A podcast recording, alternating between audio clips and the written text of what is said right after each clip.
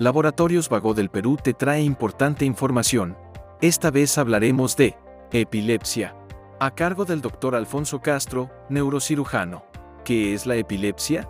La epilepsia es un trastorno en el cual hay una despolarización de la neurona y se va a transmitir una forma desorganizada una actividad paroxismal que conlleva a lo que es una descarga, se podría decir, y que te va a dar un síndrome que es convulsivo. Depende de la parte del cerebro que se despolariza, dar una manifestación. Entonces, esto, cuando se hace es un síndrome convulsivo que puede ser multifactorial, multicausal, y la respuesta de cada parte del organismo que se va a afectar el síndrome convulsivo es una irritación de la neurona, así como tenemos fiebre cuando hay una infección, cuando hay una afección del sistema nervioso, vamos a tener un síndrome convulsivo.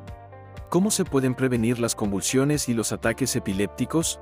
Las convulsiones se pueden prevenir primero con una historia clínica adecuada y ver cuál es la causa que puede producir las convulsiones.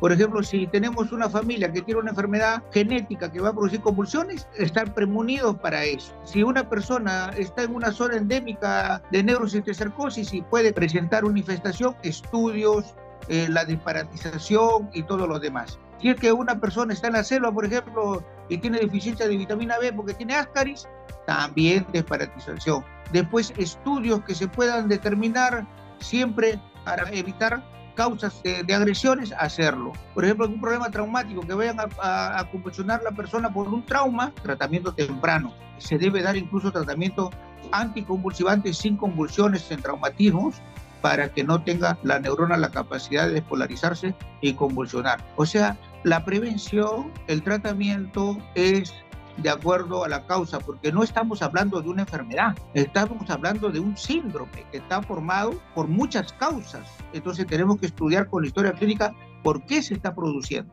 y de acuerdo a eso el tratamiento. ¿Cómo se puede ayudar a una persona con una crisis de epilepsia? Depende del tipo de crisis, ¿no? Por ejemplo, si es un petit mal, a la persona sentarla y esperar que le pase y después estudiarla, ¿no?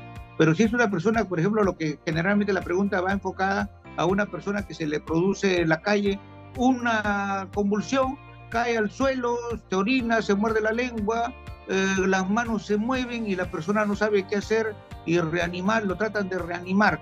En este caso lo que se debe hacer es proteger la cabeza nada más con algo blando para que no se golpee y esperar que la convulsión le pase, no estar estimulándolo porque eso no va a ayudar en nada. Pero si la persona ya tiene crisis repetitivas y no le pasa, no le pasa, tiene que ser rápidamente trasladada a una emergencia donde se va incluso a intubar, a proteger la vía aérea y dar tratamientos anticonvulsivantes por vía endovenosa donde le van a parar la convulsión. Eh, para tratar eso se llama estatus convulsivo.